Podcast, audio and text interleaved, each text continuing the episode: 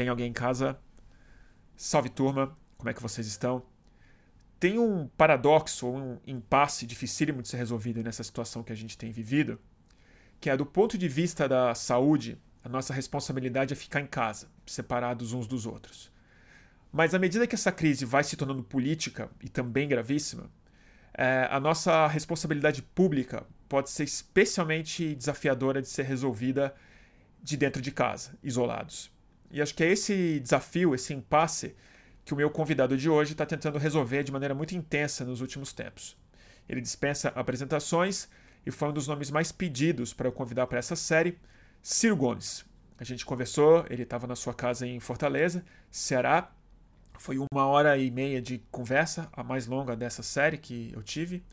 E a gente falou sobre uma série de assuntos, mas sobretudo sobre a vida pública brasileira como essa crise se expressa na micro política, na vida individual das pessoas, como a gente consegue subir a, a lente para fazer uma análise um pouco mais macro, política e macroeconômica do que está acontecendo.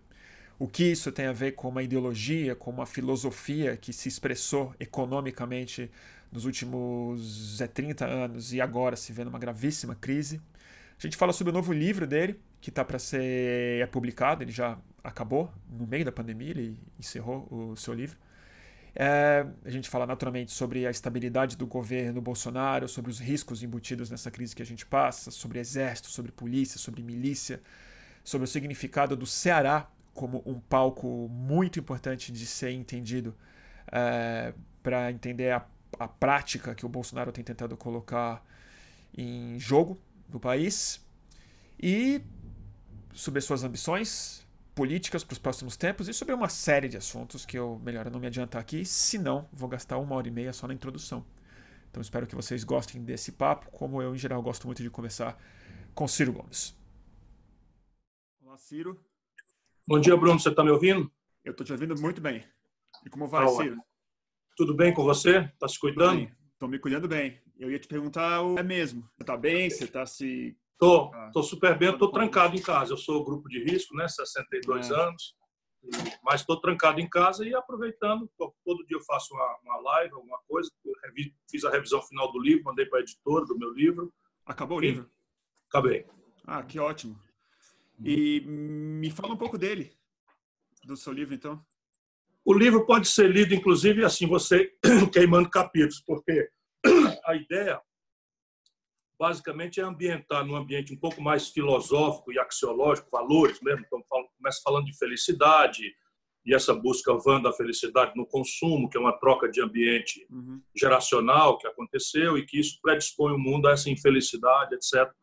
E aí, a partir daí, eu reflito sobre a questão nacional versus o globalismo, tentando é, examinar a questão nacional sem xenofobia. Enfim, é tudo bastante bastante assim interessante do meu do meu ponto de vista. Eu acabei tendo coragem de frequentar aí o limite das incompreensões, mas para refletir, como é um livro, dá para explicar e, e, e, elaborar e citar coisas.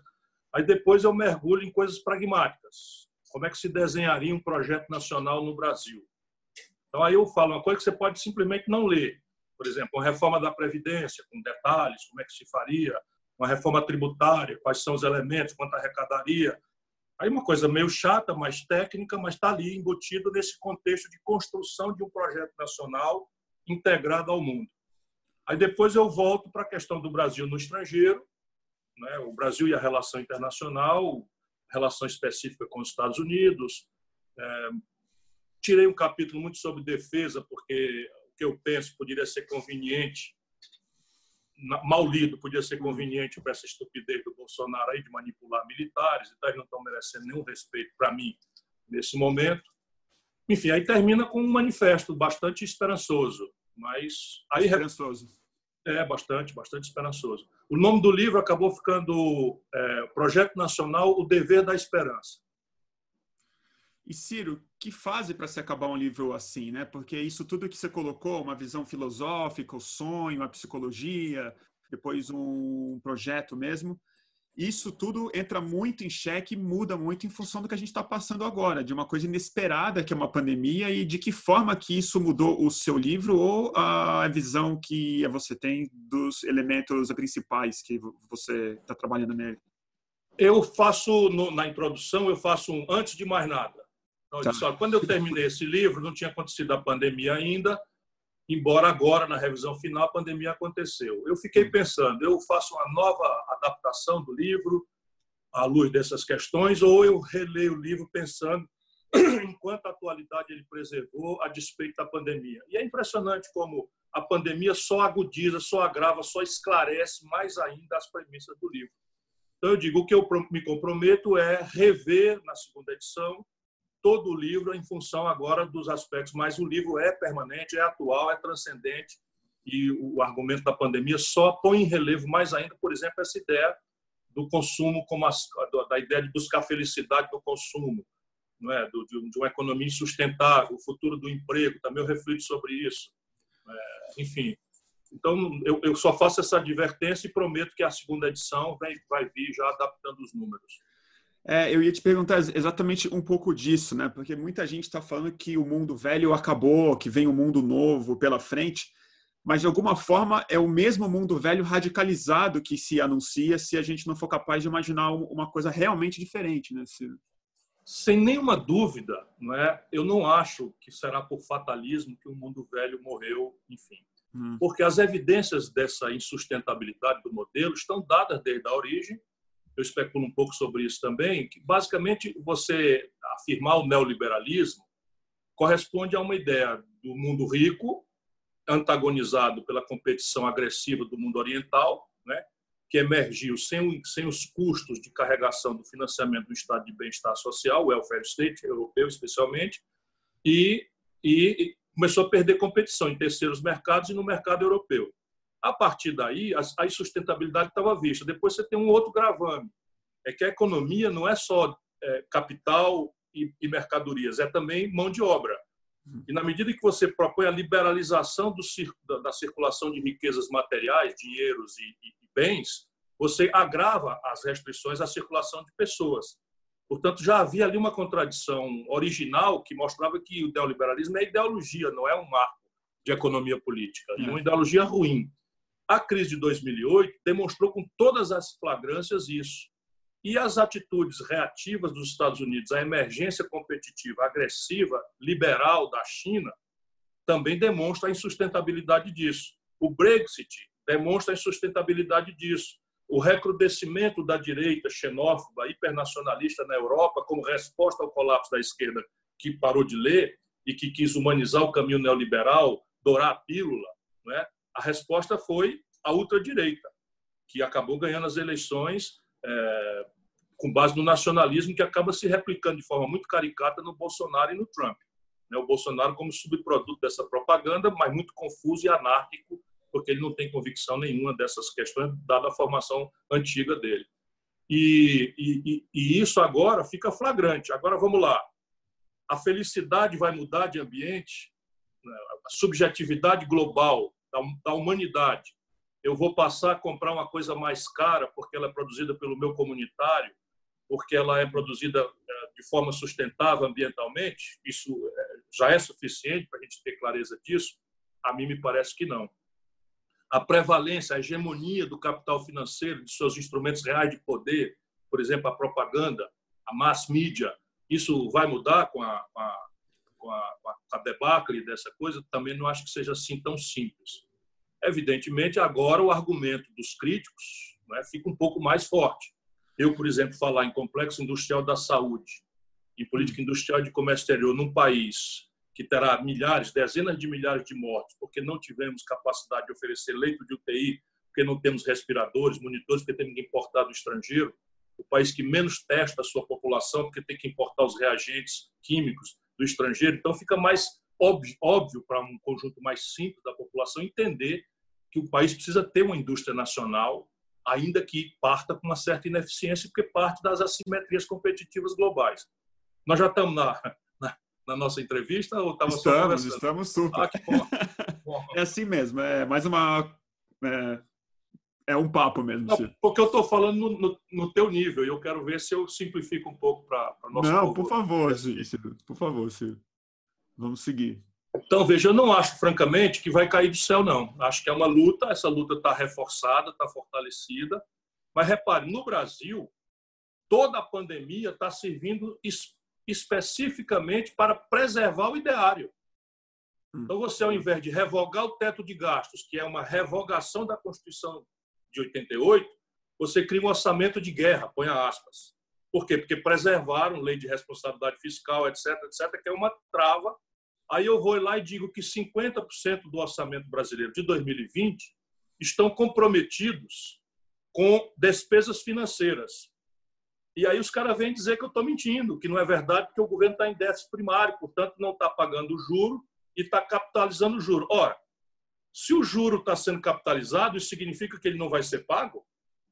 É claro que ele vai ser pago, ele está sendo adiado. E vai ser pago com o quê? o imposto, com dinheiro que vai, ser, vai disputar com o gasto da saúde, o gasto da educação, o gasto da segurança, o gasto com a infraestrutura. Se não, por que, que eles meteram um teto de gasto para tudo, menos para despesa financeira? Mas esse é o ponto. Então, por que, que anunciaram a reforma da Previdência tão drástica contra os trabalhadores mais pobres? Porque querem gerar excedente para jogar no saco sem fundo da despesa financeira. E esse é o ponto. E no Brasil, nós temos um problema porque a, a velha esquerda, hegemonizada pelo PT, repetindo, isso aqui não é insulto, é uma reflexão. É uma reflexão doída. Eu não, eu não sou um observador de fora, eu estava lá, ajudando. Eu vi quando foi feito, né, quando foi feita a concessão. Antes eu estava disputando. Quando o Lula assinou a carta aos brasileiros, eu esculhambei. Eu era candidato. Hum. Mas era ele ou o Serra. E, evidentemente, eu compreendo meus deveres. O Lula era uma experiência não, não tentada ainda. E no primeiro mandato ele tentou fazer muitas coisas diferentes do mainstream, quase sofreu um golpe no escândalo do mensalão, sem querer dizer que o mensalão não aconteceu, o que aconteceu. Lamentavelmente eu vi tudo isso de perto, embora eu possa dizer com testemunho de perto que naquele episódio o Lula de fato preferiu não ficar sabendo do que estava acontecendo nas formas de financiamento da campanha dele, não do desenho do governo.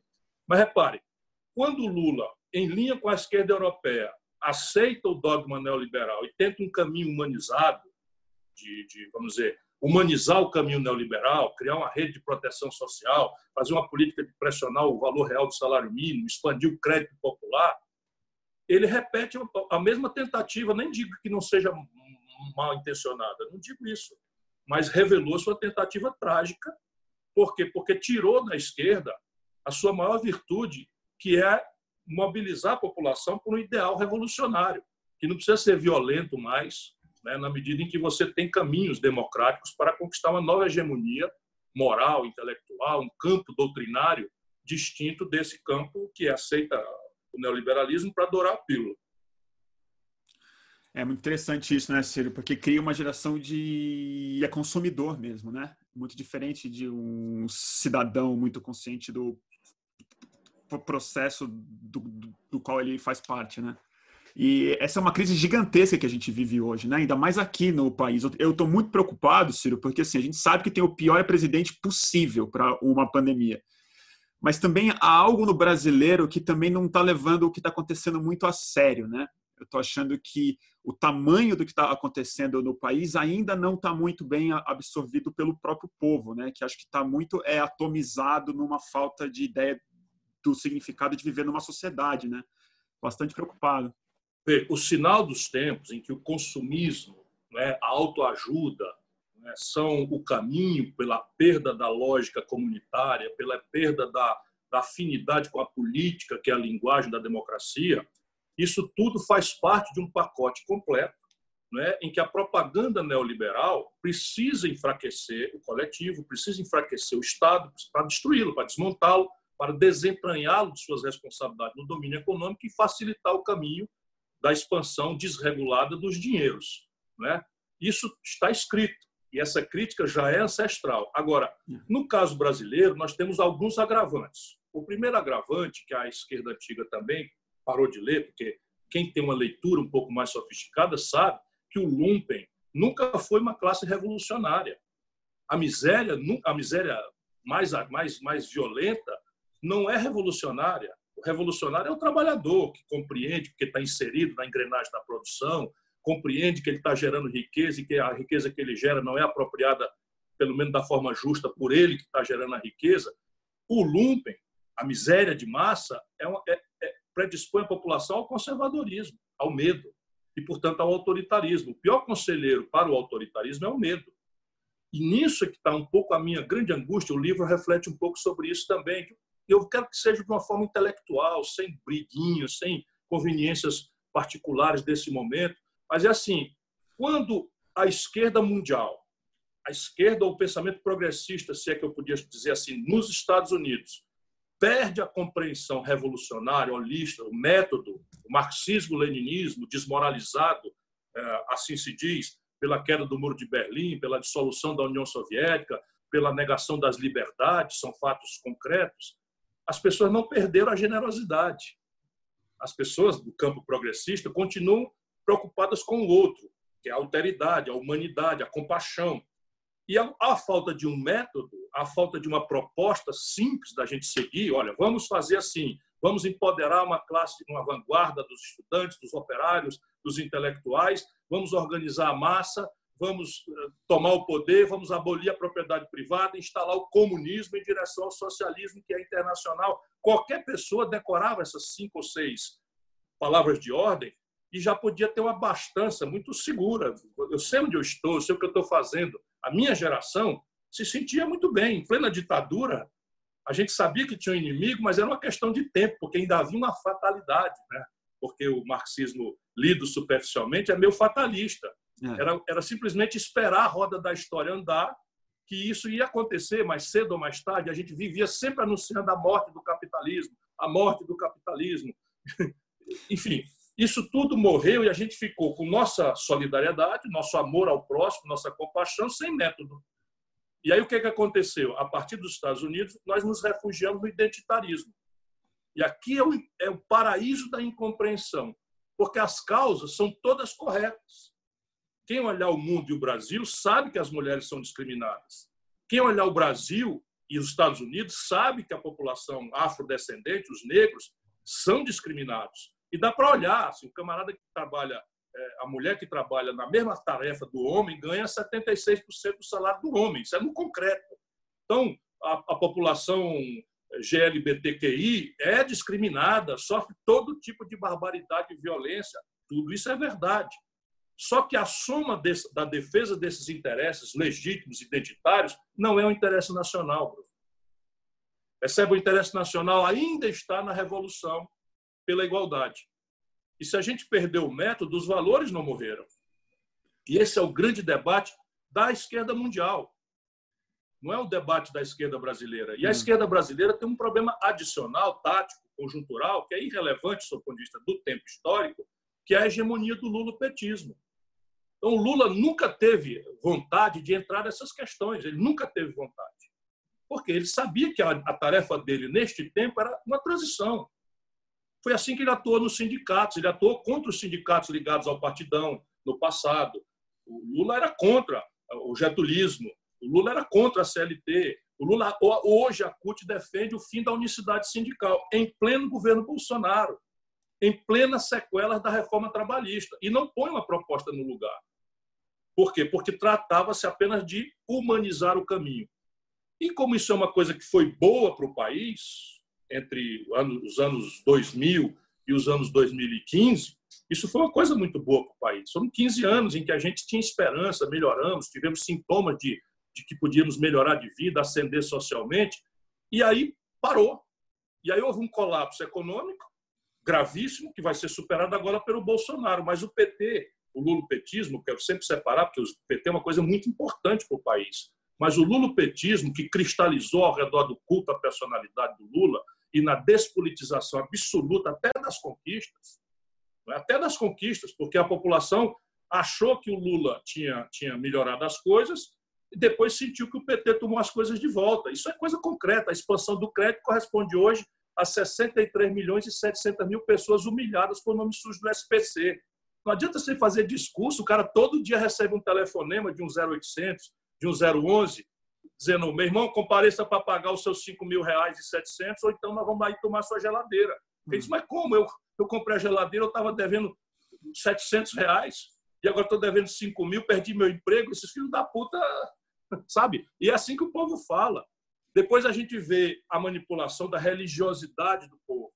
Ora, em momentos de drama econômico, de drama social, de medo do futuro, de insegurança absoluta, a inclinação para o sagrado é, é, é uma imanência humana. Qualquer comunidade, em qualquer tempo histórico, na hora que se sente com medo, não é? é o vale-me Deus. Sabe como é que essa elite identitária responde? Censurando as manipulações cretinas, mentirosas, de exploração do dinheiro, como se a massa de evangélicos no Brasil fosse uma massa de idiotas que não tem capacidade e autonomia intelectual para não se deixar explorar por um picareta. O que, é que as pessoas sentem com isso? Percebe? Isso é um distanciamento da vida do povo que explica por que é o Crivella, o prefeito do Rio, e não o Marcelo Freixo. Explica por que o Witzel é o governador e não a Márcia Tiburi. Com quem que você quer sair para jantar? Eu quero sair com o Marcelo Freixo. 150 vezes que me deram a oportunidade, eu quero sair para jantar, para tomar uma com o Marcelo Freixo. Agora, vamos escolher quem para a prefeitura? Aí vai quem vai escolher? O povo. Aí eu pego digo que a miséria é a mãe da violência e do banditismo. Ora, a esmagadora maioria do povo da periferia vive trabalhando com um sacrifício tremendo. E esse olhar burguesote olha para a periferia como sintoma de pobreza ser violenta. Você percebe?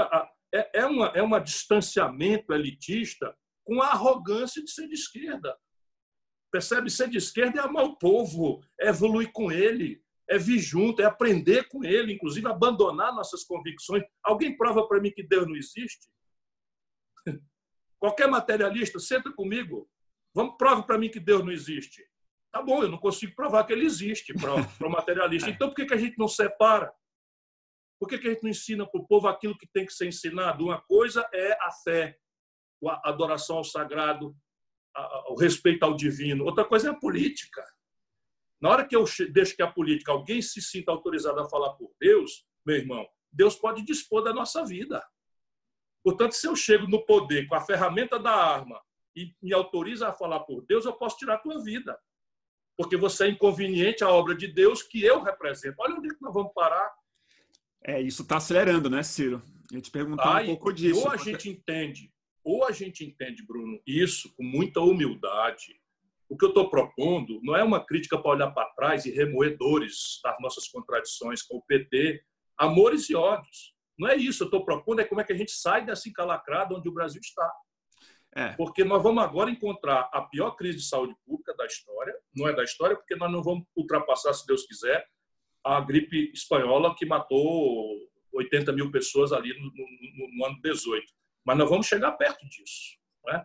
E nós temos a pior crise econômica da história sem precedente.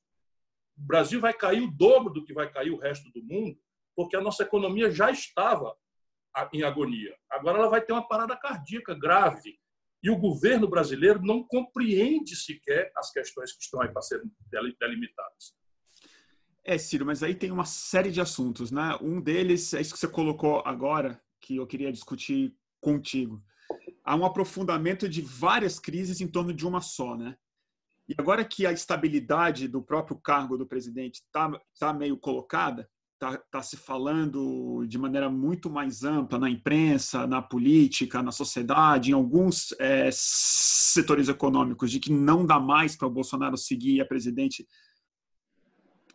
pela natureza dessa nova crise que foi colocada, é, tem um certo impasse aí, né? Porque as instituições não dão um passo claro e o Bolsonaro não dá um passo em direção a um golpe. Parece que há um que um espera o movimento do outro para ver o que faz, né? E a única coisa que se move, aparentemente, é a própria epidemia, é, é a pandemia. Com a saída do Sérgio Moro, eu queria te escutar disso um pouco, o esteio do Bolsonaro precisa ficar cada vez mais com a base evangélica radical, que tem seu braço na política, com o centrão, e com áreas, aí eu não falo das é, Forças Armadas, mas das pessoas que têm arma no Brasil, de setores da milícia, polícia militar, do próprio exército, de, é, de agrupelhos que é, agora já estão falando em se armar, em ir para Brasília. Eu Na verdade, não é nenhuma pergunta muito clara, Ciro. Que queria que você fizesse uma análise desse impasse que a gente vive hoje e se a remoção do Bolsonaro é de fato um imperativo ou se é algo que precisa ser prolongado em nome de algum processo que a gente passe por essa pandemia com alguma clareza, alguma estabilidade. Melhor falando. Bruno, nós vamos ter que achar um ponto aí de dureza, firmeza, energia e equilíbrio. Essas coisas não são contraditórias, mas nós, é onde eu estou tentando caminhar. Dureza, por exemplo, para dizer com todos os S e R's e todos os acentos: o Bolsonaro precisa ser derrubado do poder no Brasil. Hum. Pelo caminho democrático, pelo caminho das leis, pelo caminho do Estado de Direito que ele está tentando revogar. Por isso eu assinei o pedido de impedimento. O pedido de impedimento meu não é por aquilo que está no encaminhamento da sua pergunta. Ele é o pior governo da história do Brasil. Porque remédio para governo ruim não é impeachment. Você sempre diz isso, né? Não é impeachment. O Bolsonaro tem que ser derrubado do poder pelo, pelo, pelo Estado de Direito Democrático, pelas leis, pelo devido processo legal, porque cometeu flagrantemente três crimes de responsabilidade, que são a causa bastante, um, do, um só deles, para que ele seja impedido. Primeiro, atua de forma repetida, quanto mais e dolosa, ou seja, de cabeça sabendo o que está fazendo, e isso é um componente do, do cometimento de crime de responsabilidade, hum. contra a, o funcionamento regular das instituições da República, contra o Judiciário, contra o Legislativo.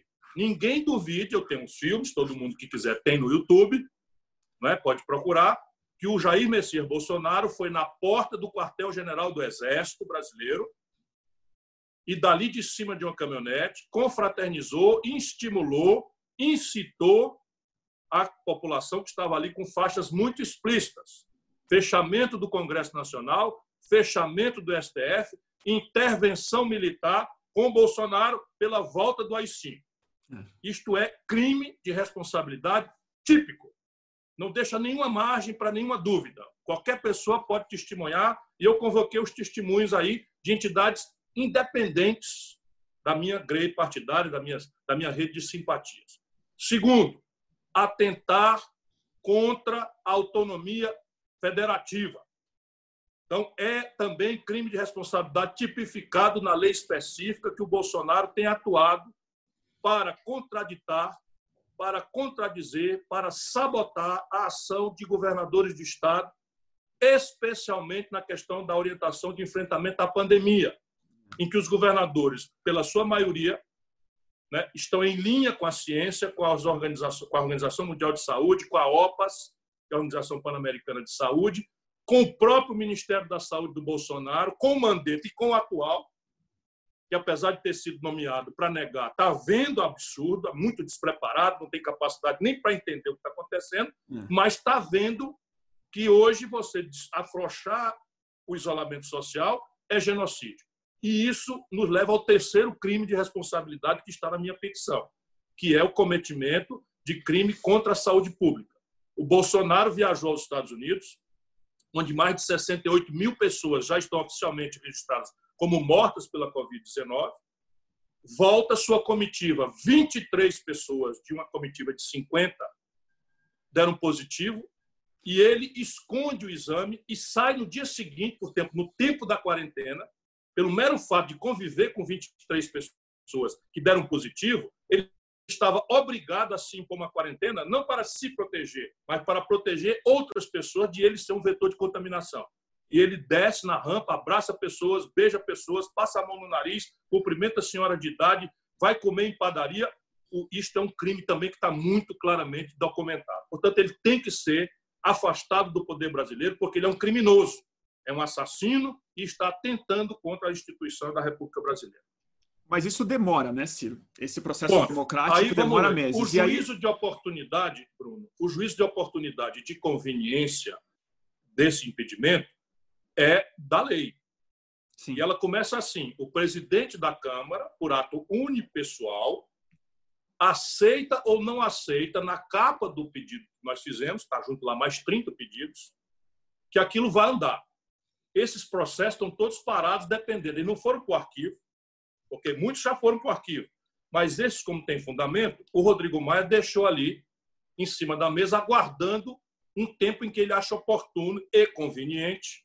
Isso é um juízo, porque o processo eh, de impedimento ele tem uma base jurídica, que eu acabei de descrever para você, fatos criminosos, mas ele tem uma base política, porque claro. é um julgamento político. Não é?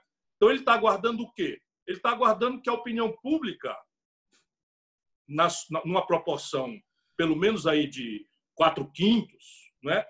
se incline por isso. E hoje o Bolsonaro está caindo, 35, 32, 30, 27.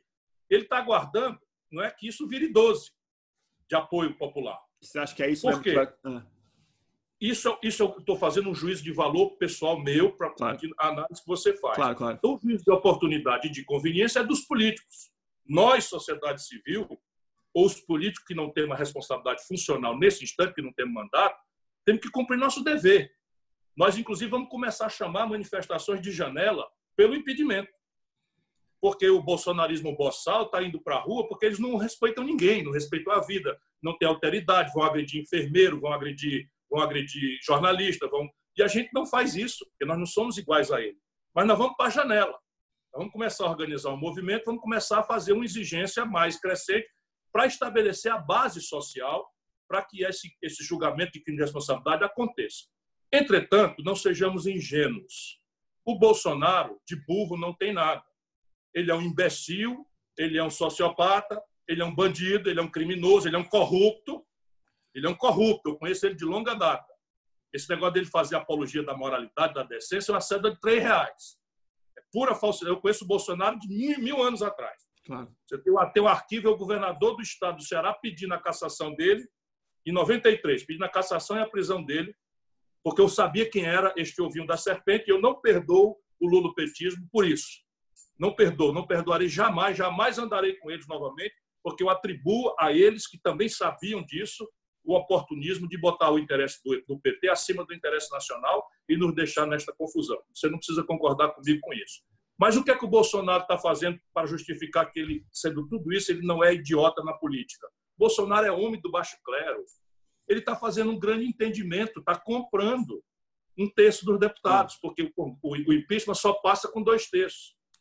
Então, o que, que o Rodrigo Maia está vendo? Que não é nada de bobo. O Rodrigo Maia está vendo que, nesse momento, o Bolsonaro está num processo de compra de um terço dos deputados. A cara de todo mundo, né? Aí ele está vendo o seguinte: os deputados eles não, não se vendem, eles se alugam. Aquela minoria, ele não vende, ele aluga. E aluga como? Aluga se o povão cá embaixo topar. Então, você tendo um terço da população, ou, a, a, ou quase um terço, ou um quarto da população, ainda dizendo que o Bolsonaro faz um bom governo, um desastre econômico, um desastre de saúde pública como esse, é preciso também ter humildade e respeitar. Por quê? Porque o nosso povo tem o seu tempo. É muito duro para alguém que 57 milhões dos nossos irmãos e irmãs brasileiros, porque eu tenho que ter respeito, nós não somos iguais a eles, votaram no Bolsonaro. E o camarada dizer, porra, eu fui enganado. Porra, eu achei que o cara ia mudar tudo, era nova política, ia, ia fazer tudo acontecer para limpar o Brasil da ladroeira. Será que isso, tudo que eu pensei, era tudo enganação? Eu sou um idiota? Isso é muito difícil. É. Um cidadão chegar a essa conclusão. Vamos respeitar isso. Vamos ajudar o nosso povo a ir entendendo. Esse negócio de ficar chamando o adversário de gado, isso aqui, isso não, não me agrada. Sabe que tem aí 8, 10, 12% de tarado no Brasil? Sempre teve. Eu gostaria que fosse um.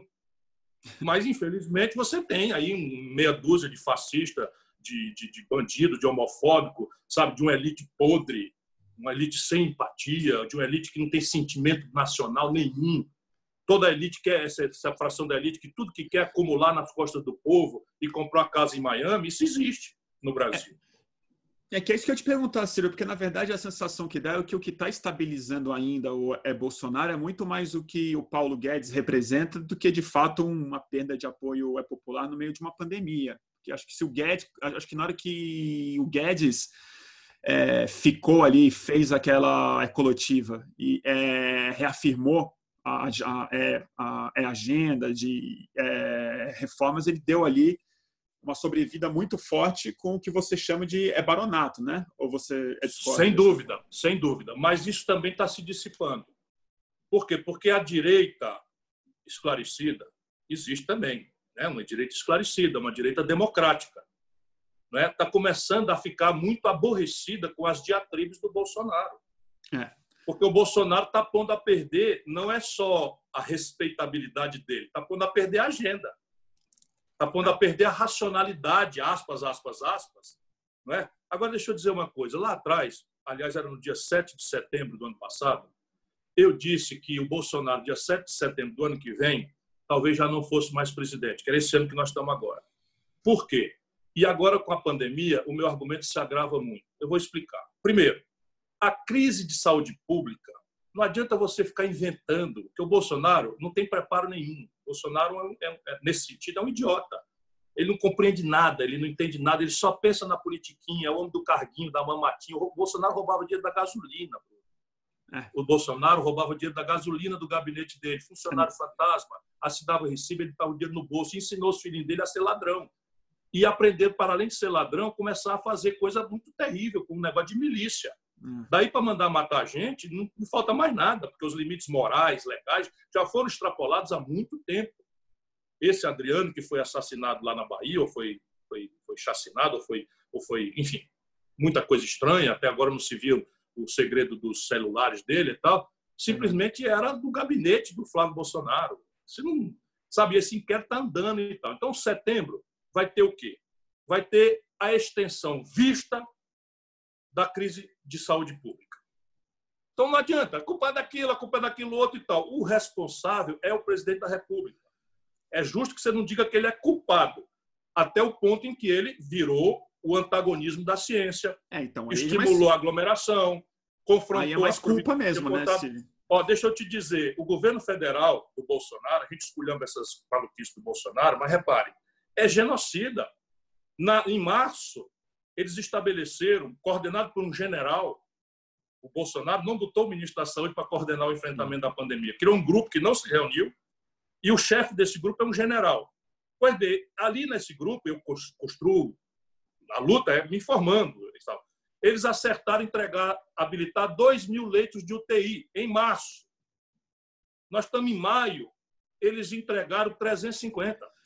Nossa, você nem sabia disso. É que eu nem espero nada deles, não, é porque então as pessoas eu nem olho mais. É. atenção no que importa. Então, repare, eu estou aqui com os números. a meta em março era entregar 2 mil leitos de UTI habilitar. Só para você ter uma ideia, o governo do Ceará e a prefeitura de Fortaleza entregaram 400 leitos de UTI na marra. Uhum. Nós tivemos aqui, Bruno, que fazer uma operação de guerra, contratar uma transportadora da Etiópia para pegar respiradores e, e, e, e, testes na China e vir pingando com esse avião em países que não eram vulneráveis ao, ao arresto pelos norte-americanos. Eu vi, eu vi isso daí. Que arrestaram uma, uma, respiradores que nós compramos aqui no Porto de Miami. É. E, esses, e essas coisas chegaram aqui. Aqui nós entramos na justiça, Bruno. Por que, que as pessoas não entendem, às vezes, por que, que eu sou tão duro? Aqui em março, tinha 48 voos estrangeiros chegando em Fortaleza por semana. Os Estados Unidos já tinham destampado a pandemia, chegavam 3 mil pessoas dos Estados Unidos por semana. Nós entramos na Justiça Federal, nos deu uma liminar proibindo. O Bolsonaro recorreu e derrubou essa liminar no Tribunal Regional. Ele é um bandido. E por que, que, você acha que ele faz isso, Ciro? Porque assim, tem uma Aqui coisa. Aqui no Ceará é por minha causa. Aqui no Ceará é por minha causa. Você acha que tá, é por... É porque eu tenho uma impressão de que quando você faz o cálculo, quando você faz uma análise, ela não faz muito sentido. Ele parece que ele está é, agindo por um instinto que não é de uma ordem racional, que é uma coisa mais uma pulsão de morte, uma coisa mais eu... maluca mesmo do que isso. Que é talvez lá no fundo, lá no fundo psicótico dele pode até ser, mas na prática mais rasa a questão básica é a seguinte: o Bolsonaro é guiado aqui por um estrategista político chamado Steve Bannon. É. Então, é o mesmo do Trump. Eles agora afastaram ele do Trump, protocolarmente, mas isso é um cara que orienta de longe o Bolsonaro. Então, o Bolsonaro é orientado. Então, como é que você explica o Bolsonaro? É só ver o que, é que o Trump fez. Então, o Trump entra negando, o Bolsonaro entra negando. O Trump entra falando de cloroquina, o Bolsonaro entra falando de cloroquina. O que, é que o Bolsonaro sabe, pelo amor de Deus, de cloroquina ou de qualquer outra coisa minimamente séria? É. Mas ele entra aqui falando que vai mandar o exército comprar cloroquina, etc, etc, etc. Lá, quando a merda destampou, desculpa a palavra, nos Estados Unidos, o, Steve, o, o, o Trump, não sem um gravíssimo prejuízo, deu para trás. Voltou atrás, se desdisse e começou a arranjar inimigos. Né? Rompeu com a Organização Mundial de Saúde, os governadores. o vírus é guerra biológica chinesa, para ir criando argumentos para os loucos dele lá. O daqui não tem a humildade nem, a, nem, nem assessoramento. Então ficou, não soube voltar atrás. Aí você começa a não entender mais racionalidade nenhuma. Mas ele começou a inventar os inimigos aqui. Então qual é a questão? Esse é o cálculo. Lá por 2022, ele só pensa nisso, em eleição, os números da pandemia já terão sido um passado. 20 mil, 30 mil, 40 mil, que Deus nos proteja. Que Deus nos proteja. No momento em que nós estamos conversando, 7.921 brasileiros. Só que isso é um número de duas semanas atrás, que é o tempo que está levando para a gente trazer os resultados dos testes, que é o país que menos testa no, no mundo, porque o senhor Jair Messias Bolsonaro, em março, tinha prometido trazer para o Brasil 2 milhões de testes, não entregou sequer 200 mil. É. Nesse momento, nós somos o país que menos testa no mundo. Tudo crime. Tudo crime, no concreto, no prático. Né? Então, repare, o que, que ele acha? Vai estar lá em 2022 o desastre econômico. E aí, anote o que eu estou lhe dizendo: o Guedes não demora. É só ele achar que cicatrizou o capital político é, ferido pela demissão do Moro, ele vai afastar o Guedes. Não tem erro disso. Por quê? Hum. Porque o Guedes não entende o Brasil, não conhece o Brasil. E a intuição dos generais que estão ao redor do Bolsonaro vem da formação deles militar, que é nacional desenvolvimentista. Se considera cada qual mais sabido, mais inteligente, porque tem uma formação rasa, que compreende de qualquer forma, como o Bolsonaro não entende, a formação do Brasil. E a formação do Brasil deve muito ao nacional desenvolvimentismo, à infraestrutura.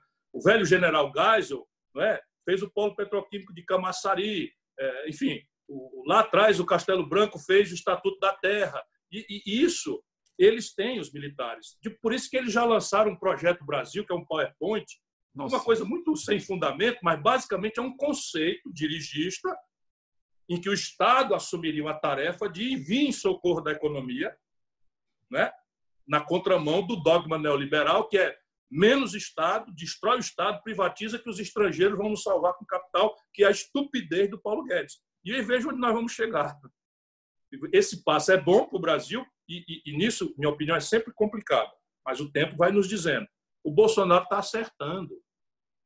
É um louco, é um estúpido, mas ele, o que é que o Beno deve ter dito para ele? Olha, é muito melhor você ir para o seu gueto, ficar abrir mão da ilusão né, de ter todo mundo do seu lado e ir para o seu gueto, fidelizar 25% da população comprar a qualquer preço é, um terço do Congresso Nacional para segurar o seu mandato e experimentar um caminho novo na economia, porque este caminho que está aí vai ser desastroso. Quando a gente sair da pandemia, em setembro, nós vamos estar com 30 milhões de brasileiros desempregados.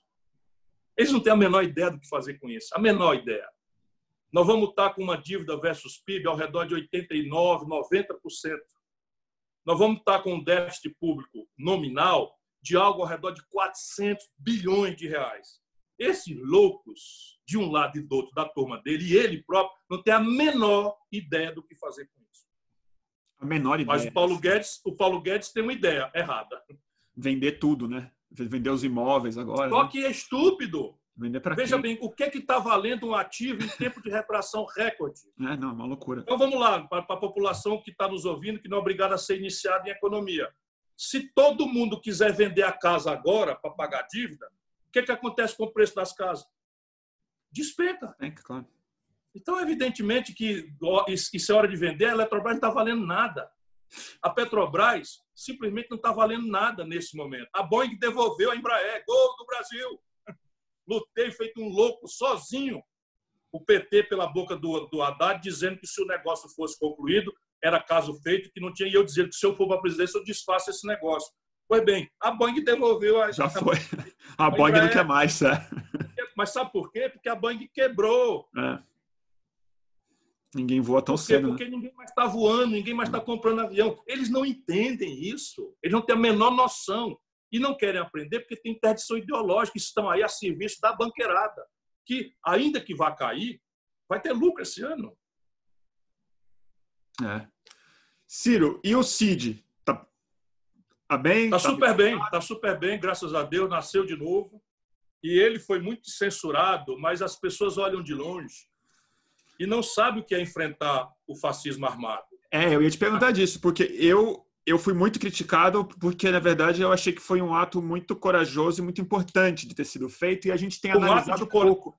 A gente tem analisado pouco esse ato e acho que tem uma avalanche é porque, porque de notícia é... ruim que a gente se afoga, né? Mas o que estava colocado lá hoje está mais ainda colocado com aparelhamento da polícia, com a questão por aí. da é, sublevação de muitos policiais aqui em São Paulo. A gente, a gente, a gente vê isso da é, recusa de uma parte da polícia de São Paulo em obedecer o comando, né? Acho que o Dória ainda não impôs algo um pouco mais rígido aqui, porque porque está muito claro que não ia ter repressão por parte da polícia militar. E eu, na verdade, ia te escutar disso. O que, que você acha que está acontecendo e, e, quais os riscos que a gente corre nessa lógica de milícia? A aposta do Bolsonaro é na construção sistemática, organizada, científica de uma base armada, quebrando a hierarquia das Forças Armadas brasileiras. Isso que é que os oficiais superiores precisam ter clareza. Uhum Bolsonaro é o mesmo que queria soltar bomba em quartel lá atrás para aumentar o seu próprio salário de tenente. É o mesmo. E está agora com o sabor da vingança, porque tendo sido excluído de forma vergonhosa do Exército, quer se vingar. Quando ele faz essas coisas todas, quando ele desmoraliza né, é, é, generais, e quando ele coloca, vai fazer um discurso na porta do quartel-general, o que ele está dizendo agora é o que ele diz todo dia: é quem manda sou eu. Tá vendo? Vocês que me puseram para fora, vocês que me humilharam, vocês que agora vão ver quem manda aqui. Ele mandar novo, o novo diretor-geral da Polícia Federal mudar o diretor da Polícia do Rio de Janeiro, o superintendente, no mesmo dia, sabe? É só uma humilhação. Dizer, as instituições, eu é que mando. Então você vai fazer, mas presidente, espera, vamos esperar um pouquinho, deixar, deixar a poeira assentar. Os generais devem ter dito, presidente, ó, vai pegar mal. O Moro disse que o senhor estava afastando ele. Não, eu quero que todo mundo fique sabendo quem é que manda. Faz hoje. Ah, você vai ver, a Polícia Federal também vai se sublevar por baixo. Ele está espalhando a anarquia, a quebra da hierarquia, e o começo no Ceará não foi por acaso. Eu chamo para mim que eu sou o maior pesadelo do Bolsonaro, porque eu digo o nome, eu digo os números, eu, eu estudo as coisas, tanto da política quanto da corrupção dele, da família dele, enquanto o Haddad diz que golpe é uma palavra muito forte, que vai chamar o Bolsonaro com um acordo, com um acordo ético, etc. Eu estou cutucando toda hora, porque esse é o grande embate no campo progressista brasileiro, porque na direita a gente não dá jeito. Quando ele sublevou aqui, você precisava ver, ninguém se dignou a viver aqui. O que, é que aconteceu aqui? Uma minoria, a esmagadora maioria não entrou, guiada por políticos mandatários, todos ligados ao Bolsonaro. Um chama Capitão Wagner, outro chama Soldado Noel, outro chama não sei das quantas, outro chama inspetor não sei de quê. Acompanhei. O nome das todos ligados a ele diretamente. Um vereador não sei das quantas. Sabe onde foi que começou a guerra?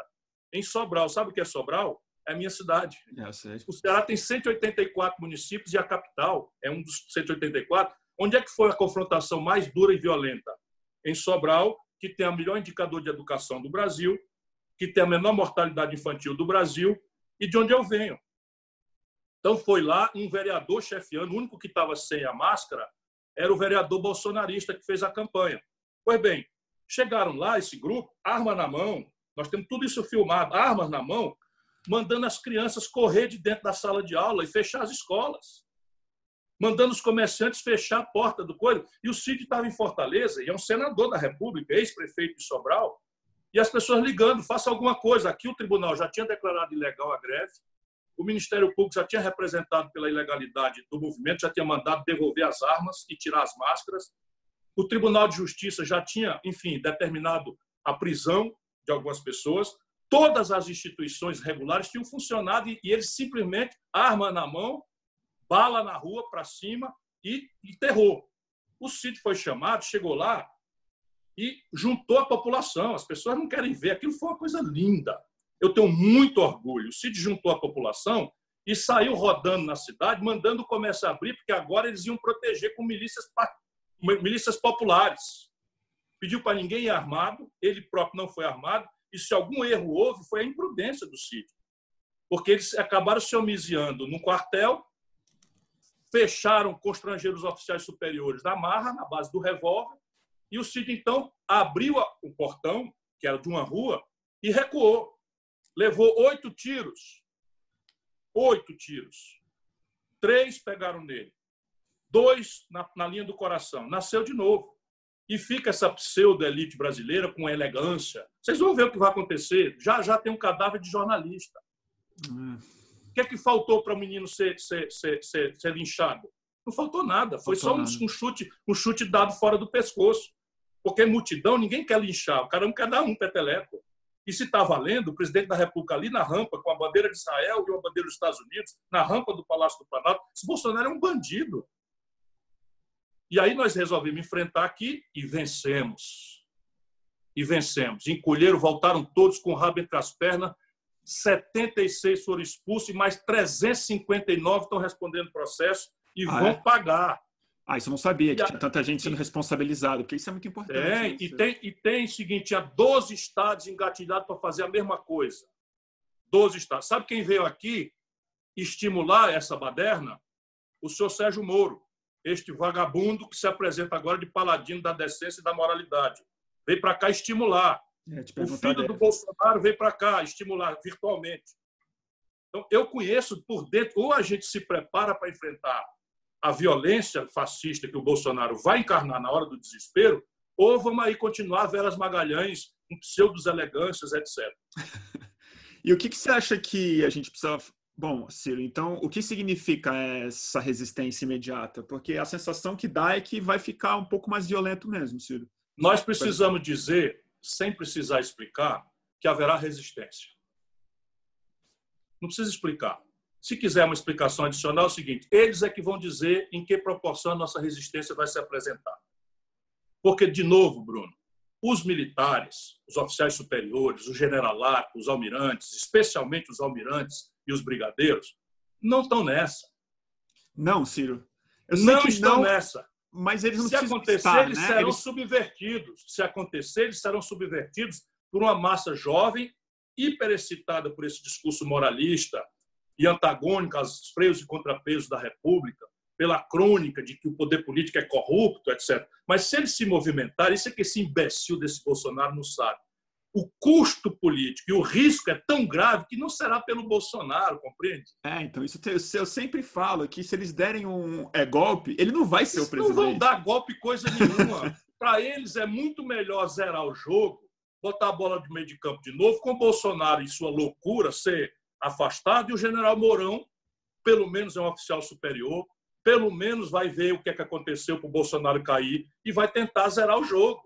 E não vai tem tentar... uma família investigada, né? E não tem uma família investigada por Não tem uma família investigada, enfim. E isso é o que a grande elite brasileira já está tramando.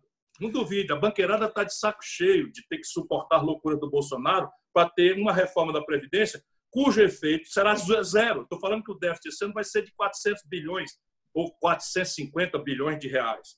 Percebe? Então, a banqueirada está vendo. Se, porra, nós vamos ter que sustentar essas aberrações todas em nome de nada? Mas ainda, o ainda, tá, ainda, ainda fazendo a taxa de juro cair? Mas você acha que o mas, mas você acha que o vice-presidente hoje ele quer ser presidente? Porque eu sempre fico imaginando, oh, imagino você, naquilo. imagino você, imagino o Lula, imagino o Mourão, imagino a Marina, fala assim, quem quer ser presidente do Brasil nessa situação? Eu quero. Você quer? Eu quero. Eu quero. Vai ser muito mais difícil, mas o Brasil tem conserto. Isso a gente precisa dizer para o povo brasileiro. Veja, quer, quer conversar sobre isso agora? Ou vamos terminar mais esperançosamente? Vamos voltar ao Mourão. O Mourão só pensa naquilo. só pensa naquilo. O Mourão já queria ser. O Mourão é, um, é, um, é também é um general insubordinado, ele também não tem o melhor respeito, ele não tem os melhores títulos, ele não é tão qualificado, ele não tem a respeitabilidade intelectual. Mas sabe o que é está acontecendo? É assim, os generais são como nós, eles estão pensando, porra, é o mal menor. É. Então... E é evidente, nesse momento tem os generais do palácio. Que já estão no poder. Hoje, no Brasil, o governo é militar. Hum. Você tem uma, uma irresponsável, essa carinha de bandidinha salafrária dela, mas é uma grande perigosa picareta essa Damares. Todo esse ativismo nazi-fascista está pago por ela lá. É verdade. Essa nazistinha que está lá organizando o acampamento dos presentes era assessora dela.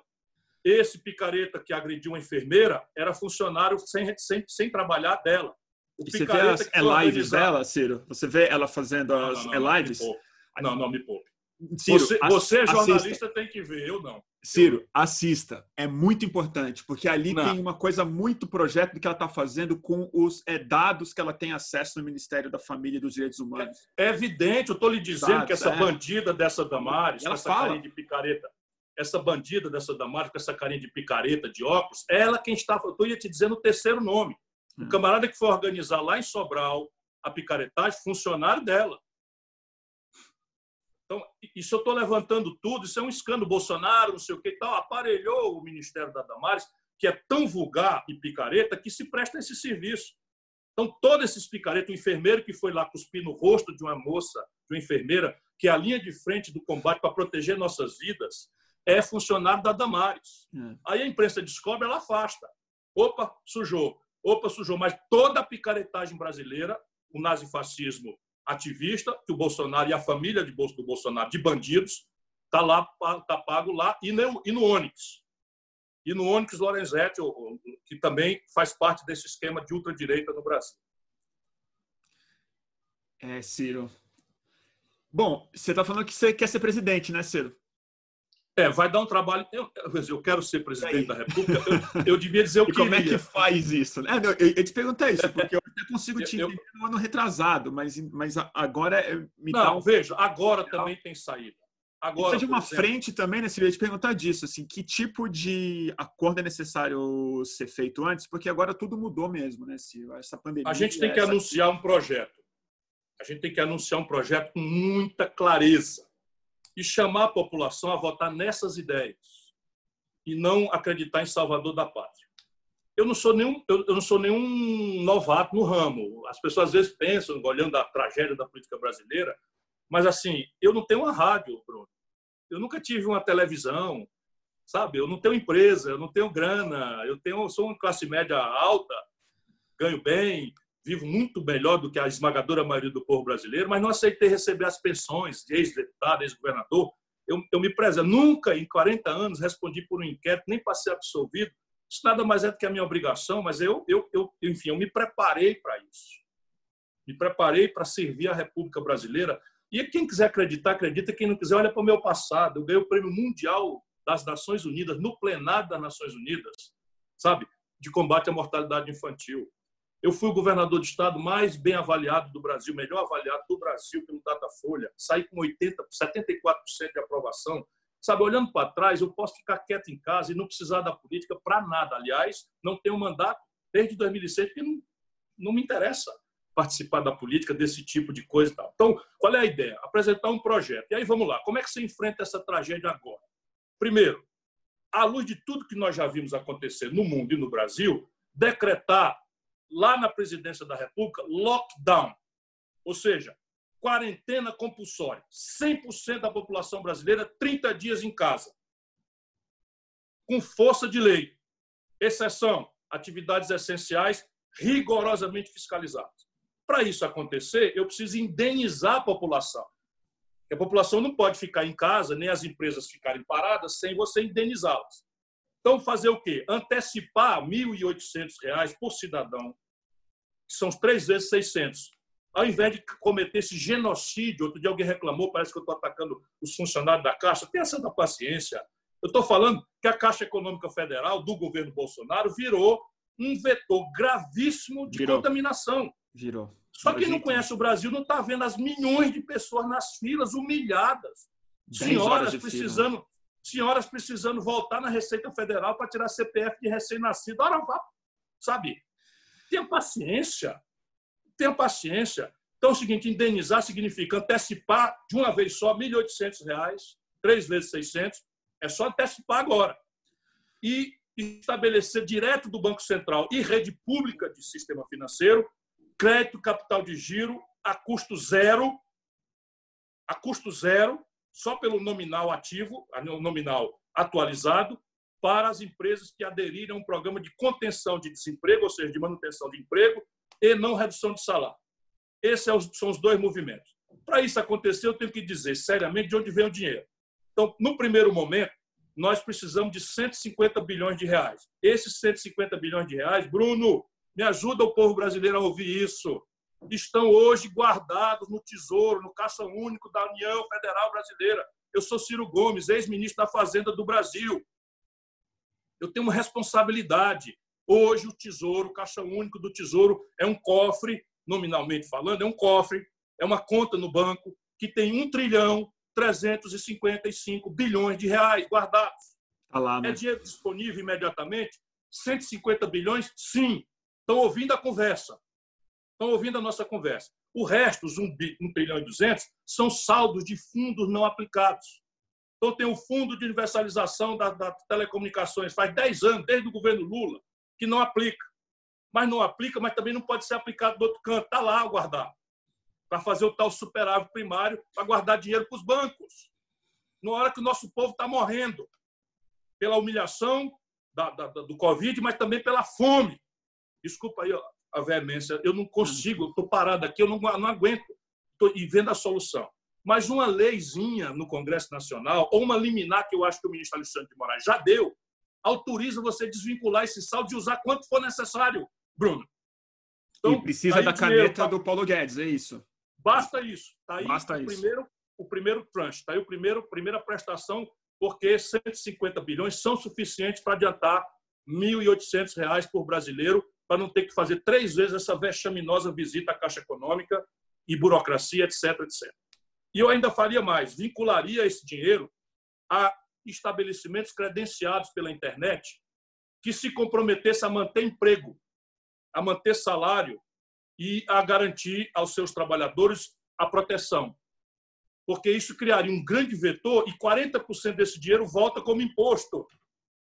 O que a gente pagar para o povo, se a gente levar para a economia formal, as pessoas vão comprar comida, remédio, roupa, por exemplo, isso volta como imposto, 40%, retroalimentando a economia, percebe? E a própria população.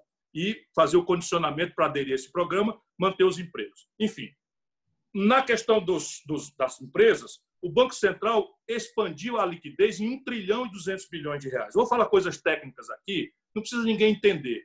Fica olhando no meu olho e ver se tem fundamento que eu estou falando, então pergunta, vê no Google. Então, qual, é a, qual era a ideia do Banco Central? Expandir a oferta de crédito. Sabe o que aconteceu? Como eles não botaram condição legal nenhuma, os bancos pegaram esse dinheiro, retraíram o crédito e aumentaram a taxa de juros de 70% no auge da Covid. O que, é que a gente poderia fazer? Determinar que esse dinheiro, assim, e por que, que os bancos recebem o dinheiro e não aplicam? Porque no fim da tarde, o saldo de caixa deles não aplicado, o governo pega e paga juro para eles. Está entendendo? O governo deu dinheiro para eles emprestar para o povo, para as empresas. Eles não emprestam dinheiro para as empresas, ou quando empresta é com juro absurdo, e pega o dinheiro e empresta para o governo de novo com juro. Esse país é um país saqueado, por isso que eles me odeiam. Eles me odeiam, eles não vão deixar nunca um cara como eu chegar, se não for de baixo para cima o povo brasileiro. Mas eu também não quero chegar lá vendendo a alma, sabe, para repetir essa tragédia. Agora vamos adiante. De onde vem agora o dinheiro para você resolver a retomada da economia? 24 mil obras paradas, que você podia retomar quase que imediatamente, porque a característica delas é que já foram licenciadas, já foram licitadas, alguma confusãozinha que tiver em Tribunal de Contas, uma força-tarefa resolve, e são obras que imediatamente empregam um milhão de pessoas. Construção civil, ferrovia parada, conjunto habitacional parado, saneamento básico, que são obras que não importam insumos, e que vão ajudar a criar emprego para a população mais menos qualificada das periferias do Brasil. Como é que paga isso? Expandindo a dívida pública de 83% para 90% do PIB, são 7% apenas do PIB, e criando um tributo para pagar essa expansão da dívida, criando um tributo, um imposto sobre lucros e dividendos empresariais, que eu cobrei. Eu fui ministro da Fazenda de um grande brasileiro, Itamar, e eu cobrei esse imposto. O Fernando Henrique revogou e o Lula manteve revogado. Só o Brasil e a Estônia não cobram. Então, cobrar esse imposto, cobrar um imposto de 0,5% a 1% sobre o patrimônio e, de, e tirar 20% das renúncias fiscais de 250 bilhões esse ano, Você junta 350 bilhões de reais por ano. Isso dá para mais do que pagar tudo que a gente precisar para tirar o Brasil dessa crise. É, mas isso você está falando se você fosse o presidente hoje, né? Se o que claramente não, não aconteceu e a gente tem uma equipe econômica e executiva assim que sim que, que, que é, já não fez isso. Eu queria saber dos seus planos para virar presidente em 22, se eles estão colocados hoje, se eles estão em andamento e que tipo de frente vai ser necessária, porque para enfrentar isso, acho que a gente não vai poder repetir os mesmas falas antigas, de apresentar uma proposta, simplesmente precisa de um tipo de acordo, um tipo de frente, um tipo de, é, de é, denominador que entre muita gente. E particularmente te escutar sobre fazer isso sem o, o Lula na sua egrégora, na sua base. Deixa eu começar a resposta com um verso. O acaso vai me proteger enquanto eu andar distraído. Esse é um verso que eu tenho recorrido. O acaso vai me proteger enquanto eu andar distraído. E veja. Você está distraído, Ciro? O que, é que eu quero dizer com isso? Agora não é hora de pensar em eleição. Agora é hora eu de sei. falar claramente aquilo que a gente considera ser a verdade. Agora não é hora de calcular risco, não é hora de calcular conveniência, não é hora de oportunismo, não é hora de nada. A hora agora é de salvar vidas e tentar criar um ambiente para debater as saídas econômicas para a maior tragédia da história brasileira, com um olho nos desdobramentos de uma crise política que tem explosivo conteúdo de ameaça de ruptura institucional. Então, a hierarquia das coisas da minha cabeça é salvar a vida. Então, eu estou sabendo que, nesse momento, oficialmente, morreram 7 mil, 922 brasileiros. Então, eu tô, todo dia eu fico esperando, 5 da tarde, sai o relatório, eu leio as, os relatórios da Organização Mundial de Saúde, vejo quais são as últimas conquistas, quais são as últimas informações sobre remédio, fico pressionando na internet pelos respiradores, fico achando soluções tecnológicas, como a Universidade Estadual da Paraíba desenvolveu um respirador barato, fico pressionando para ver se o governo acha uma indústria nacional brasileira que podia se reconverter com certa rapidez para a gente não ter o vexame de ficar dependendo de respirador da China. Estou com a cabeça ligado nisso. Na questão da economia, estou gravemente preocupado em formular saídas alternativas, porque a gente não pode descrer e a urgência dessas providências vai salvar empresas, como a urgência das providências vai salvar vidas. E um olho na crise política. Então, você não, não pode aceitar agora a pauta Rede Globo da gente obrigado do Brasil a ser Moro ou Bolsonaro. Eu quero que os dois explodam porque são farinha do mesmo saco, são coisa muito ruim. Eles têm o germe da maldade, do despreparo, do egoísmo, da ambição sem limites, da falta de espírito público, da falta de amor ao povo. Cada qual é mais ambicioso do que o outro. Então, são as minhas hierarquias. E aí vou falar o que eu tenho que falar. Quer fazer uma hipótese? Eu acho da prática é o seguinte: eu acho que nesse momento nós temos que fazer um debate quanto fraterno e respeitoso possível, mas vai na canela se for necessário, que é no campo progressista, no campo progressista, qual a melhor saída? Unidade para a burocracia lulopetista, a burocracia corrompida do lulopetismo, é subordinarmos todos nós à hegemonia deles. Essa é a unidade que eles querem. Nunca mais. Anota aí, Gleisi, que respondeu o processo, Paulo Pimenta, que respondeu o processo, Lula, que é condenado. Nunca mais. E me respeitem ou aceitem que eu também devolva no mesmo, no mesmo troco. Porque a coisa mais parecida com o bolsominion fanático é um petista fanático. Repare, será possível que querem que o Brasil todo esqueça que o Palocci era o braço direito do Lula do comando da economia? O Palocci é réu confesso. Devolveu 100 milhões de reais roubados do povo brasileiro. Que é possível? Fazer de conta que eu não sei, porque é público, na época eu denunciei, que o, que o Lula pessoalmente mandou dar um bilhão de reais de contratos fraudulentos para o Eunício Oliveira, presidente do Senado? Será que o Brasil inteiro quer que a gente esqueça, o PT quer que a gente esqueça que chamamos de golpe a derrubada da Dilma? O Ceará foi o único estado brasileiro que deu dois terços dos votos contra o impeachment, porque nós estávamos seguros de que estava com um golpe no Brasil. Não tem respeito nenhum, Bruno. No dia seguinte do golpe que foi feito pelo Senado, presidido pelo Renan Calheiros, quem presidiu o Senado, que fez o golpe, foi o Renan Calheiros. Sabe quem era o aliado do Renan Calheiros nas eleições de 2018? Contra mim? O Renan Calheiros. E eu que vou explicar isso, eu que não vou para Paris para ficar aqui engolindo bosta, porque o Lula se acha um santo impecável. Ora, eu tenho história. O PT ficou contra a Constituinte de 88, e agora que a Constituição está sendo agredida, vem a Gleisi falar em defesa da Constituição. O PT ficou contra o Tancredo Neves do Colégio Eleitoral, expulsou a Beth Mendes, o Ayrton Soares. O PT queria que o Maluf ganhasse no Colégio Eleitoral para poder o Brasil merdalhar geral e antecipar o projeto de poder deles. E eu ajudei o Tancredo Neves no Colégio Eleitoral. O PT ficou contra o Itamar Franco. Nós fizemos o impeachment juntos. Eu era governador do Ceará. Me arrisquei pesadamente. O governador do Ceará foi o único que me lancei aí na luta pelo impeachment do Collor. E o, e o PT sabia que a consequência do impeachment do Collor era a posse do Itamar. Na madrugada da posse do Itamar, o Lula anuncia que vai para a oposição. E o Itamar diz para mim, na madrugada, na presença do Fernando Henrique e do Tasso Gereissati, que não ia mais assumir o Brasil, porque o Lula ia, ia para a oposição e o, e, o, e, o, e o Quessa, que era o presidente do PMDB, estava exigindo nomear o ministro da Fazenda. Ou seja, o Lula, junto com o Quessa, tirando a, o, o chão do Itamar, na hora que o Brasil estava indo por vinagre. Aí o Itamar faz o plano real, Lula fica contra. Eu, pessoalmente, Ciro Gomes, liguei para o Lula, dizer, Lula, procura outra opinião, estão te desorientando. O plano real é, não é um truque, como vocês estão dizendo, para ganhar eleição. Eles agora acharam o caminho. O Itamar não tem compromisso com a especulação financeira. Nós vamos fazer. Esse plano é para valer. Vai nascer uma moeda para sempre no Brasil. Ficou contra. Percebe? Aí Isso agora. Sei, Ciro, é. Não, aí é o seguinte: tá bom. Vai, vai, dá para fazer sem o Lula? E daí? Se a gente disser que não dá para fazer sem o Lula, quer dizer que o Lula diz e a gente obedece. Nunca mais. E o povo brasileiro decida. Sabe o que é andar distraído? É isso. Nunca mais. E o povo brasileiro decida. Senão vai ter de novo o Moro contra um pau mandado do Lula, quem ganha? É, eu também, também tenho minhas dúvidas, viu? Também acho que. Bom, as, na, na, eleição passada, todas as pesquisas, quem estiver duvidando, meu irmão petista, eu tenho por você o maior carinho, apoiei o PT do Ceará, no meu estado. O governador aqui é do PT. É, o Camilo. Que, aliás, 80% dos votos. Que, que, o governador aliás, da Bahia eu apoiei. Né? O Rui Costa, governador da Bahia, que é um grande governador, eu apoiei, continuo apoiando. O Elton Dias, do Piauí, é do PT, eu apoiei. O Flávio Dino, do PCdoB, eu apoiei. Quem quase derruba o Flávio Dino no nascedor foi o Lula.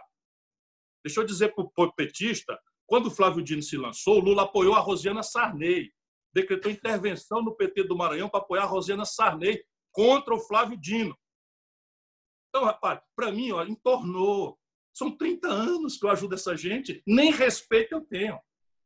Porque se você olhar o banditismo na internet dessa gente, esses picaretos, tudo paga, paga por dinheiro que caiu de, de, de, migalha da roubalheira deles. Eles querem fazer de conta que não sou eu, ei, pessoal, sou eu, ó, o Ciro Gomes. Lembra, não? Conheço você de longa data. Nenhum, sabe, no dia da posse do Bolsonaro, se nós somos democratas, a gente tem que fazer uma coisa e somente uma: dar os parabéns ao vitorioso, não pelo ele, mas pelos 57 milhões de concidadãos nossos que votaram nele, e dar posse a ele no, no Congresso Nacional, porque é assim que a democracia funciona. O PT recusou-se a cumprimentar o Bolsonaro, recusou-se a, a, ir para a posse, e a, a Gleisi foi representar o PT na posse do Maduro, na Venezuela. Vamos para o diabo. Vamos para o diabo. Acha que pode fazer o que quiser, porque o Lula é o Papa agora, é o infalível. Ah, para o diabo. Lula e PT ladrão, vai todo mundo para o diabo. E a Venezuela, Ciro? Mentira. mentira. Não, não, a Venezuela, brincadeira, a Venezuela brincadeira é um Ciro. Regime, a Venezuela é um regime podre. É eu, tenho aversão, eu tenho aversão ao autoritarismo. Eu apenas acho que o papel do Brasil lá não é se alinhar com a podridão intervencionista norte-americana. Você viu o que está acontecendo lá ontem?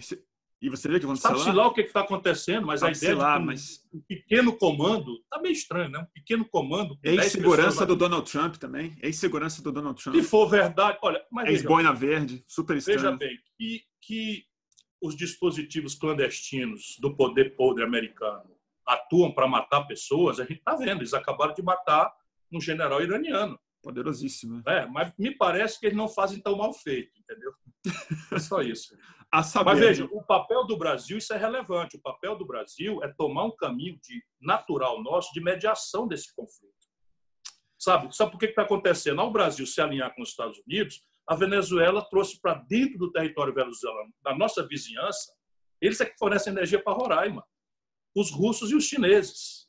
Pela primeira é. vez na história, no nosso hemisfério, o Brasil está fora de um conflito na sua vizinhança. E quando é chamado a entrar, entra do lado errado, que não é com os americanos. Nós temos que mediar esse conflito. É.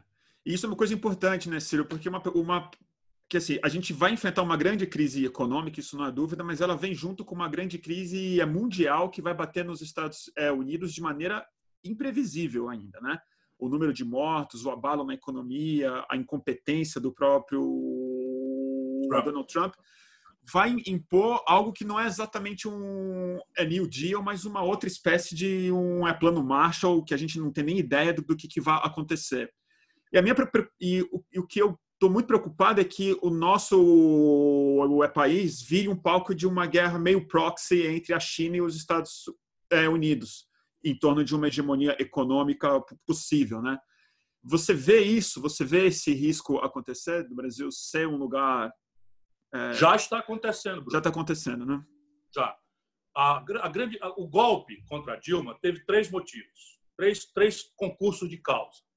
Algumas são mais claras, outras menos. Né? A mais clara de todas era o sindicato dos bandidos da política brasileira querendo controlar o poder para decretar o fim da Lava Jato. É, então, conseguiram. Veja, os aliados preferenciais do Bolsonaro agora são Roberto Jefferson e o, e o, e Valdemar. E o Valdemar Costa Neto. E o André e esse, lá, que... e, esse, e, esse, e esse camarada do PP. o Arthur é o... Lira, né? Arthur Lira. Picareta. Os três réus, um de, alguns deles já condenados e pagando pena ou já cumpriram a pena. Então, esses são os aliados do Bolsonaro e eu queria ver como é que os militares explicam isso. É, como é que os generais sérios contra a corrupção, ou mais gravemente, os oficiais subalternos, moralistas, certo? Como é que explicam isso? Então, e veja, e o errado não é fazer aliança. No Brasil, aliança é absolutamente necessário, é imperativo fazer aliança. A diferença apenas é de duas naturezas. Primeiro, que hora fazer? Tem que fazer antes da eleição, para o povo julgar se aquela aliança é justa ou não, é legítima ou não, para você chegar legitimado. E a razão da aliança. Qual é a razão da aliança? Então, o Bolsonaro tem uma grande boa proposta para o povo brasileiro e o Congresso não quer deixar fazer, então ele vai fazer uma aliança para fazer a grande proposta dele passar. Qual é a proposta? Pô, meu irmão, deixe de ser burro, pelo amor de Deus, ou seja, use sua inteligência. Qual é a proposta do Bolsonaro para o Brasil que o Congresso não deixa passar? Uma pergunta simples para você, bolsonarista, que não perdeu o juízo. Qual é a proposta que o Bolsonaro tem? Pacote anticrime do Moro? Isso é ridículo. Não tem nada, nenhuma proposta, zero, nenhuma, nada que o Congresso não deixa passar. Pelo contrário, o Congresso passou uma reforma da Previdência absolutamente injusta na marra. Com esmagadora maioria, nós fomos derrotados ali por 4 a 1 3 a 1 é, flagrosamente. Então não tem proposta nenhuma. Então, nem o Bolsonaro disse na campanha que não ia fazer aliança, disse agora no discurso na frente do quartel do Exército que não tinha aliança, nem tinha diálogo com ninguém, e agora está vendendo pedaços do país. Hoje foi nomeado o presidente do Denox, diretor-geral do Denox. Por quê? Porque o Denox é aqui em Fortaleza. Ah, não sabia disso. É claro. É aqui em Fortaleza. Sabe qual é o outro lugar que ele está dando para o Valdemar Costa Neto? O Banco do Nordeste. Sabe onde é o lugar do Banco do Nordeste? Fortaleza. Percebe? Está tá, tá entregando os órgãos federais do Ceará à podridão, porque acha que a imprensa de São Paulo não vai achar a esculhambação. Mas, Bolsonaro, vou te dizer de novo, eu sou o seu pior pesadelo. A partir de hoje, cada centavo do, do, do será fiscalizado por mim e pela minha equipe.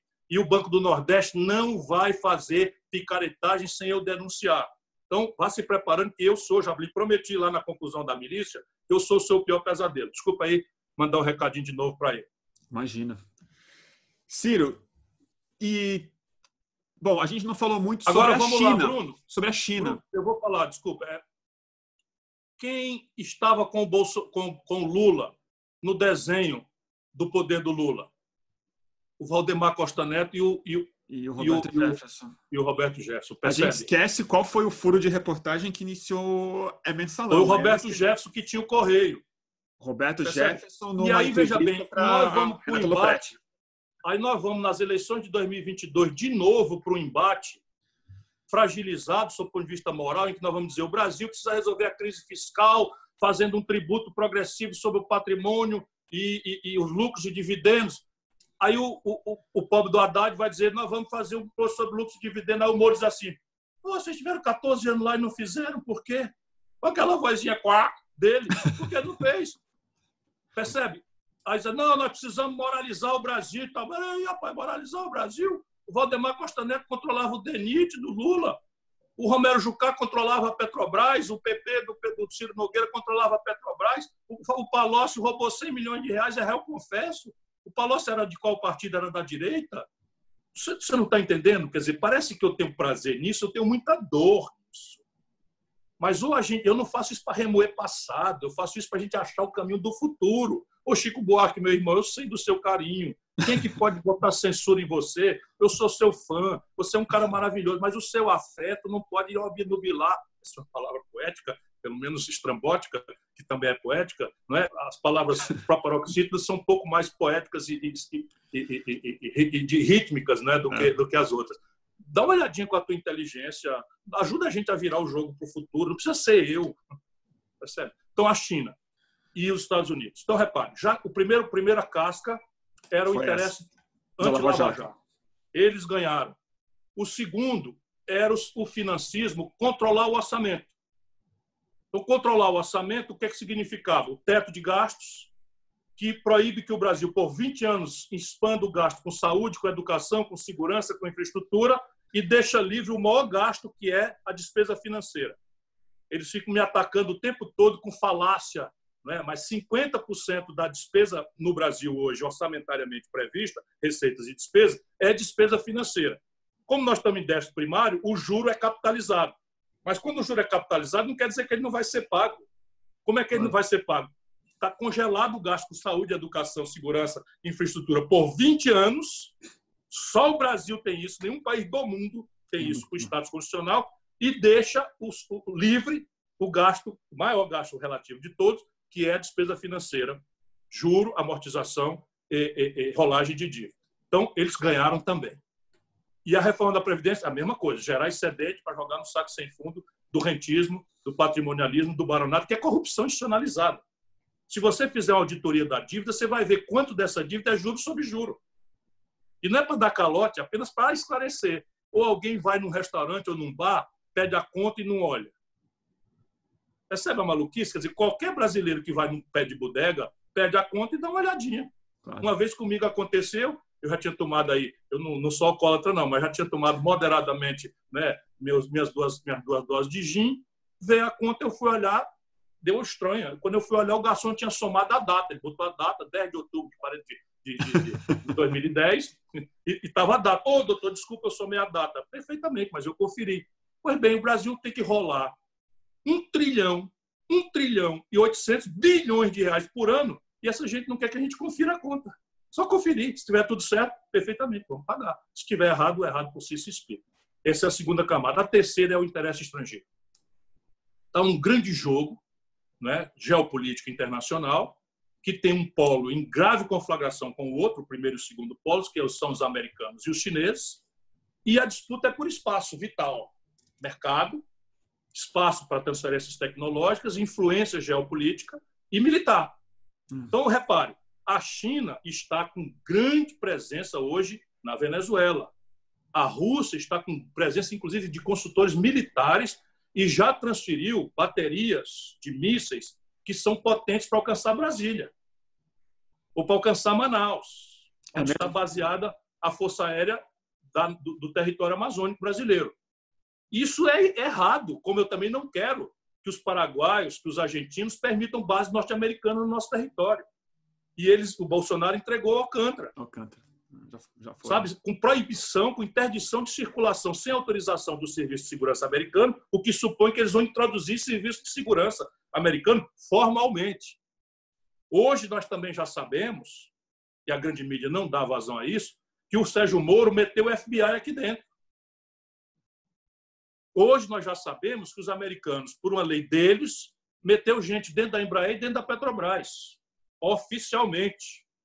Porque eles fizeram uma lei que, se alguma coisa for vendida no mercado americano, ou se as ações dessas companhias forem negociadas na Bolsa de Nova York, a lei americana permite que eles Nossa, investiguem. Que maluquice. Também tem, tem, tem gente, interventor americano dentro da Petrobras hoje e dentro da Embraer. Que maluquice. Quando fez o negócio, já tinha norte-americano lá dentro. Então, o nosso país está sendo destruído por um governo militar. Por que, que eu estou dizendo que é um governo militar? Tirante os doidinhos, que é esse maluco das relações exteriores, esse filho da puta do meio ambiente e, e essa, essa cretina bandida do, do, da, da, da, dos direitos humanos, tirante essa gente aí, o governo Bolsonaro tem mais militar de alta patente nos cargos civis do que o governo Figueiredo e Geisel juntos. Do que tinha na ditadura, eu sei. Juntos. É eu gosto de estudar. Então, se você pegar o general Geisel e o general Figueiredo e somar a quantidade de generais ministros, o Bolsonaro tem mais do que os dois juntos. Portanto, não adianta fazer de conta, e as Forças Armadas profissionais precisam se alertar para isso. Deixa eu dizer aqui uma coisa: isso aqui não é nenhuma falta de respeito, eu tenho muito apreço eu tenho, Bruno, todas as medalhas militares brasileiras. Do Exército eu tenho duas, que eu tenho muito orgulho, embora às vezes vendo certas coisas acontecerem, eu tive vontade, quando eles entregaram calados à Embraer, entregaram calados ao canto aos americanos, e quando aceitaram exercício militar com os Estados Unidos, eu tive vontade de devolver essas medalhas. Eu tenho a medalha do pacificador, que é o Duque de Caxias. Foi bem, mas eu guardei aqui porque eu tenho confiança de que esse é um mau momento que vai passar e eu vou ajudar a restaurar o prestígio e o respeito que as Forças Armadas brasileiras devem continuar merecendo do nosso povo, mas tem que se advertir que não é possível ficar passando pano para as barbeiragens, maluquices e corrupção do Bolsonaro. Ciro, ia te agradecer muito pelo seu tempo, mas antes disso, se tem mais alguma coisa que você acha importante de ser dita, que você disse que você acaba o seu livro com uma mensagem de esperança e tal, e eu queria entender aonde ela está, na verdade. É, é, você, você me trouxe para examinar. Desculpa. Diga, diga, diga. Você me trouxe para examinar a situação brasileira nesse momento. E eu, com a minha experiência, tenho que dizer ao povo brasileiro: é o pior momento da história moderna do Brasil. É. Porque é o concurso de três crises, cada qual a mais grave. A crise de saúde pública, meu irmão, se puder, fique em casa, pelo amor de Deus. Vírus assassino não tem ideologia, não tem partido, não tem religião, não tem classe. É simples de entender. O Brasil é um país de 208 milhões de habitantes. Se apenas 10 em cada 100 tiverem o vírus, e vai ter muito mais, serão 2 milhões de brasileiros infectados em número para baixo.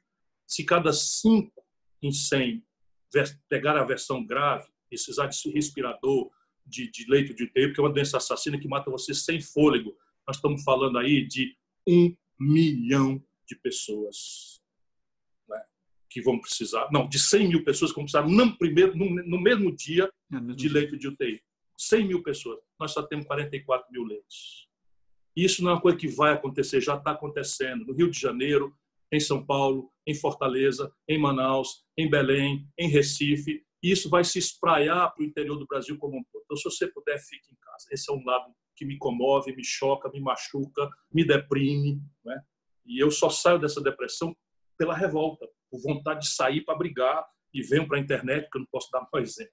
A segunda crise é a crise econômica.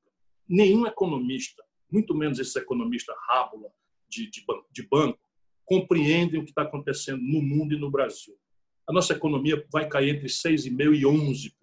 Não dá para saber ainda o tamanho, mas nunca houve nada parecido em tempo algum. Nunca houve nada parecido. O Brasil provavelmente chegará perto de 30 milhões de desempregados. Nunca houve nada nem sequer parecido.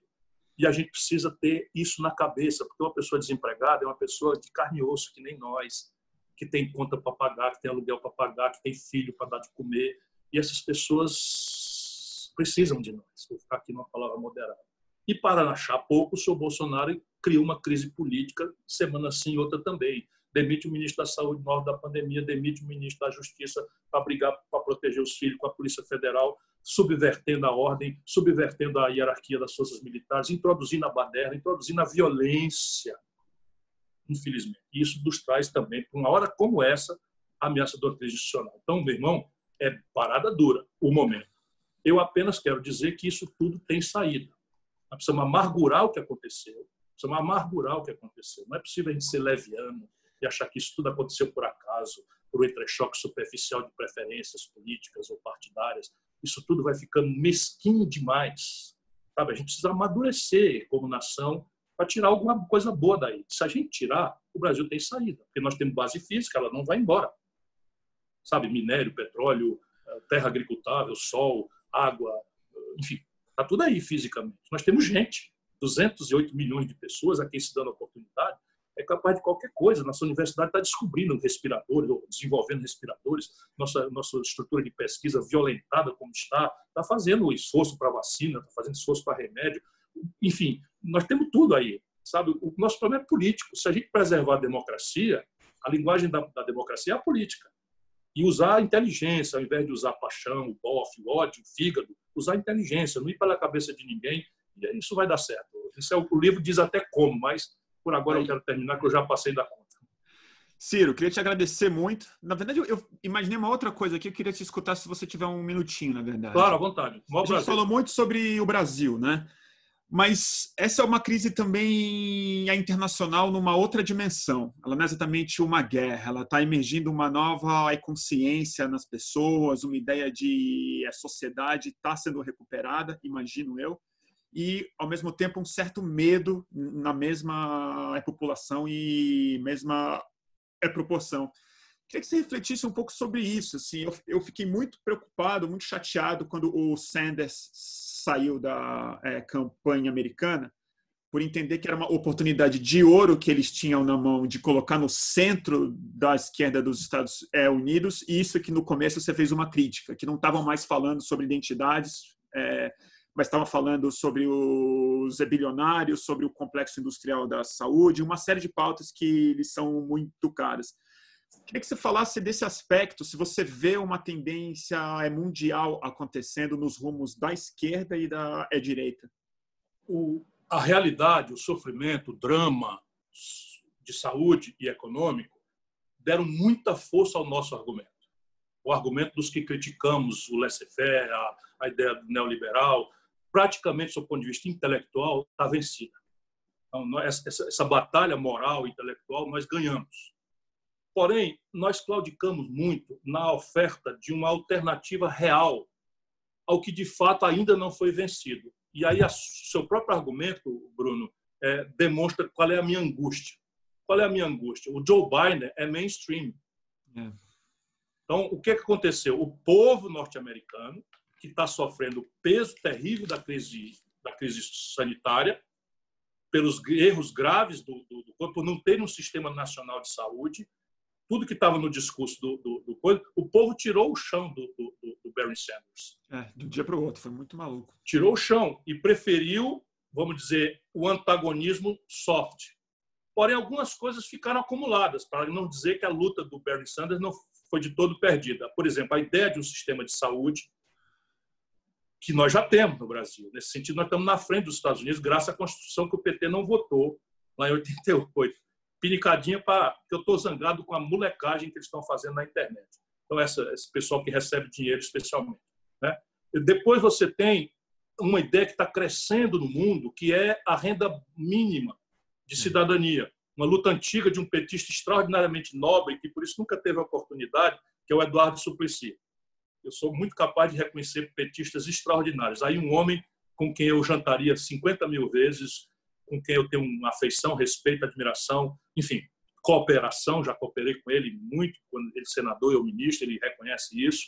Enfim, assim como eu falo do Tasso Genro, falo do Olívio Dutra, falo, né, falo do, do, do, Paulo Paim, são todas pessoas maravilhosas que o Lula nunca deixou de ter oportunidade, porque não se prestam a esse pragmatismo corrompido que ele impôs aos outros. O único gaúcho que está na executiva nacional, Paulo Pimenta, por coincidência, é o único que está enrolado em putaria. Putaria quer dizer roubalheira, ou pelo menos denúncia de, né, de, de, de estelionato tá, num processo que ele responde. É o único.